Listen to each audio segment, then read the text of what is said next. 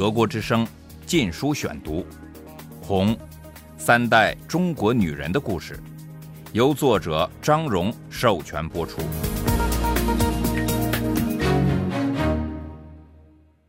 第二十三章：书读得越多越蠢。我当农民，也当赤脚医生。一九六九年六月至一九七一年。第五节。那时，我抓住每一个机会独处，明显的表现出不想和外界有任何关系。这一定使我看上去显得清高。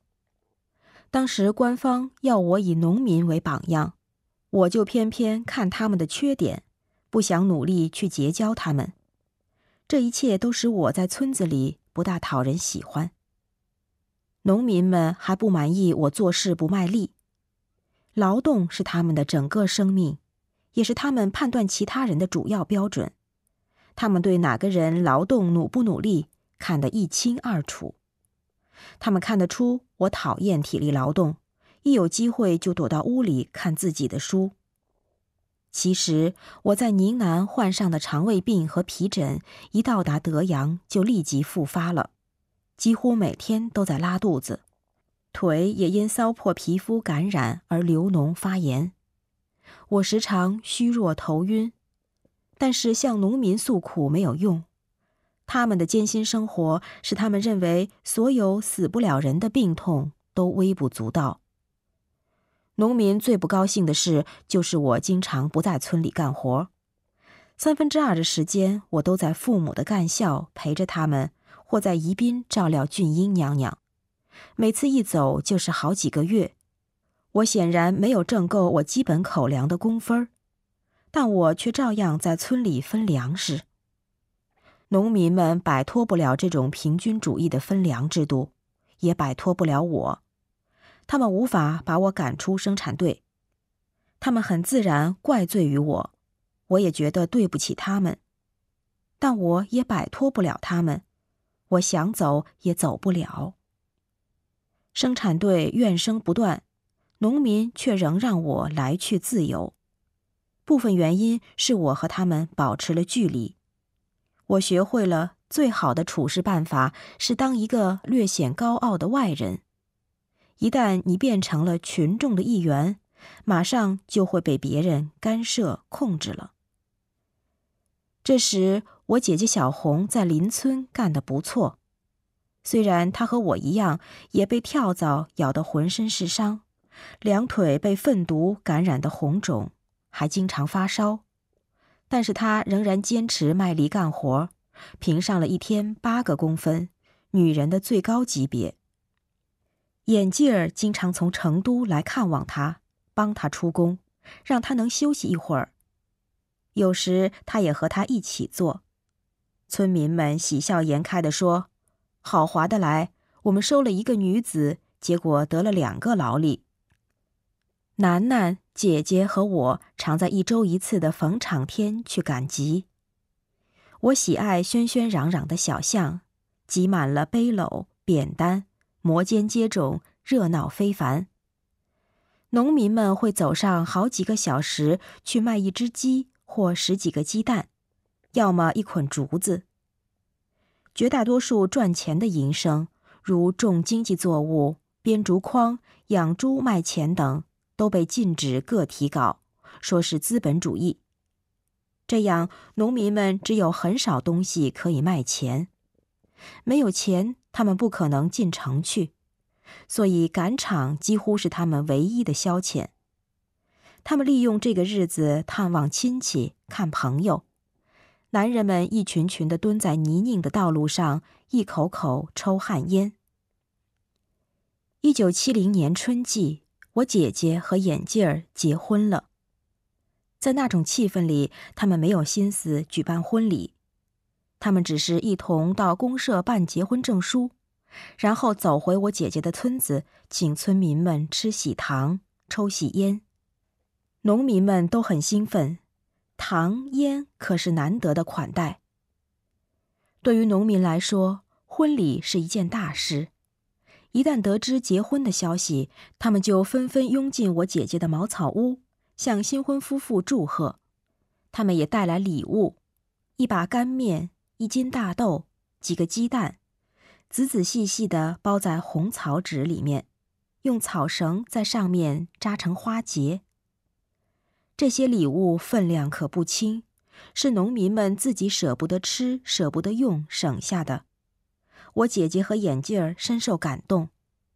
当我和楠楠来看这对新人时，他们正在教村里的孩子们跳中字舞，逗大家开心。结婚没能使我姐姐脱离农村，她不能回成都与眼镜儿住在一起。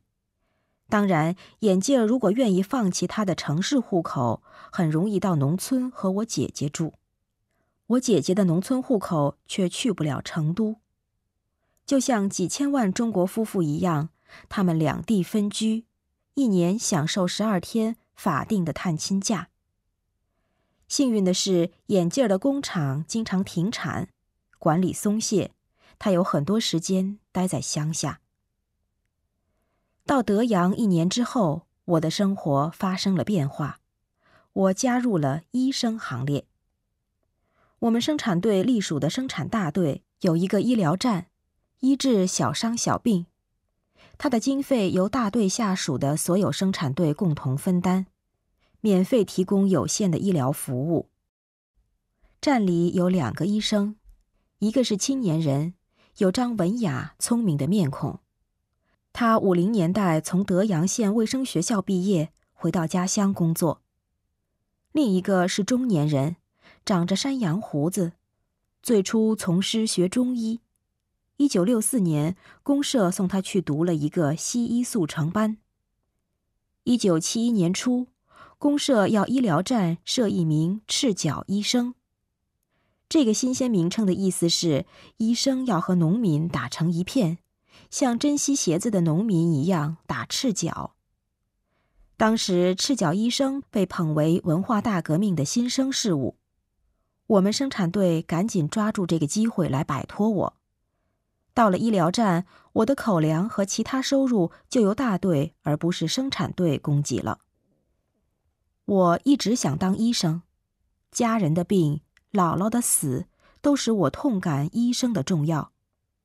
来德阳之前，我已向一个朋友学针灸，也读了一本名叫《赤脚医生手册》的书。这是很少的几本准许出版的书之一。德国之声《禁书选读》，宣传赤脚医生是毛泽东的政治策略。他指责文化大革命以前的卫生部是城市老爷卫生部，说他不去照顾农民，只关心城里人，特别是只关心共产党干部。他还谴责医生不愿意到农村去工作，尤其是不愿意去偏远的山区。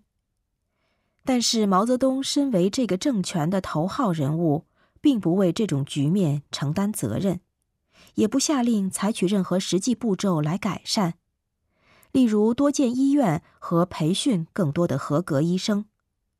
在他的文化大革命中，医疗状况变得更糟。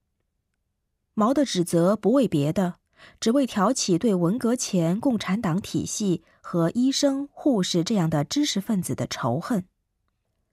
毛泽东像玩魔术似的为农民想出个高招，大量制造医生、赤脚医生。他说，主要在实践中学习提高。又说，书可以读一点，但读多了害人，的确害人。一九六五年六月二十六日，他还讲了句名言，变成了卫生教育领域的指导方针：书读得越多越蠢。我于是没有半点培训，就走马上任当医生了。医疗站在一座小山顶上，离我的生产队有一个小时路程。隔壁是大队小卖店，卖火柴、食盐和豆油。全凭票供应。医疗站的一间小屋子成了我的住处。我的医疗职责不清不楚，迄今为止，我摸过的医书只有那本《赤脚医生手册》。现在我一头钻了进去。这本书没有什么医疗理论，只是罗列症状和处方。每天，我和那两个医生都穿着日常服装坐在诊断室里，我的桌子在最前面。患病的农民一个个绕过我的桌子去见后面两个医生。显然对我这个十八岁的不识翻书的姑娘放心不下。我与其说被得罪了，勿宁说松了口气。我要是病人，也不想看这种医生。你给他讲病状，他翻书在抄处方。有时我想，是否推崇赤脚医生的新领导人，不包括毛主席，我仍然不敢怀疑他，会请我当他们的医生呢？当然，他们不要。赤脚医生本来就是为人民服务，而不是为当官的服务。我很高兴，只当了一名护士，按处方单发药打针。我早就因治母亲的子宫出血学会了打针。人人都要找的医生是那个读过卫生学校的年轻人，他的中药处方治好了许多人。他也勤勤恳恳，不是东村来西村去的看病，就是种草药。另外那位有山羊胡子的医生把我吓坏了，他用一根针给若干病人注射而不消毒，打青霉素还不做皮试，这很危险。中国的青霉素不纯，会引起严重的过敏反应，甚至死亡。当我客气地接管了他的消毒和皮试工作时，他笑了，没有被我的干涉所得罪，又宽慰我说：“从来没有发生过医疗事故，农民不像你们城里人那么娇气。”我喜欢这两个医生，他们对我很好，对我的问题有问必答，不厌其烦。他们自然不把我看作一个潜在的对手。在农村，大家看重的是职业技能，而我显然还没入门。我爱这山巅远离村落的生活。每天早上，我早早起身，踱到山边，迎接初升的太阳，背诵讲解针灸的古诗。脚下，田野和农舍在雄鸡的啼鸣中苏醒。一颗孤单单的太白星。静静地闪着微光，天空每分钟都变得更加明亮。我爱晨风中忍冬的芳香，爱天仙子大花瓣抖落一串串珍珠般的露水。小鸟在四处叽叽喳喳的欢叫，使我从吟诵中分心。我徘徊再三，才回去点燃炉灶做早饭。靠一张人体解剖图和针灸诗歌的帮助，我大致知道了身上哪个地方可以插根针进去治什么病。我急切切的盼望有病人给我治，也有一些同样急切切的病人来找我，从成都下乡到附近村子里的喜欢我的男孩子们，他们常常走几个小时来让我扎上几针。一个小伙子卷起衣袖。露出肘部的针灸穴位时，摆出勇敢的面孔说：“来扎吧，不然要男孩子当朋友干什么？”我没有爱上他们当中的任何人。姥姥去世后，我曾下决心不交男朋友，以全心全意照顾父母。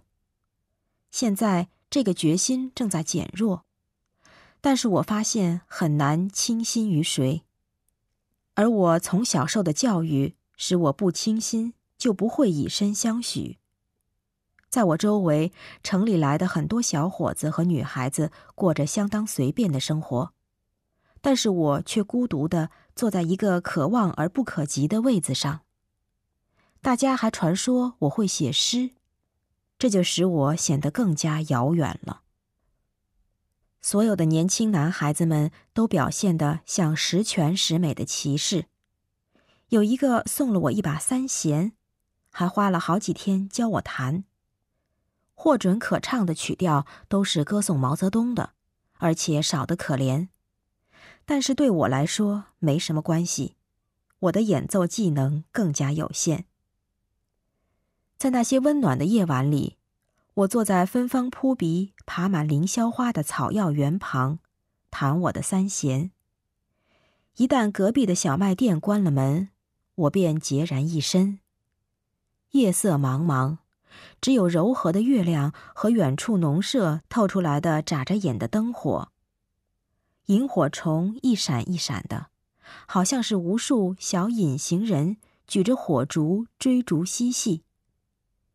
草药园的花香使我沉醉，虽然我的音乐完全不能和高歌的青蛙。与低吟的蟋蟀组成的乡间合唱队比美，但我从乐声中寻得了慰藉。德国之声《禁书选读》，《红》，三代中国女人的故事，由作者张荣授权播出。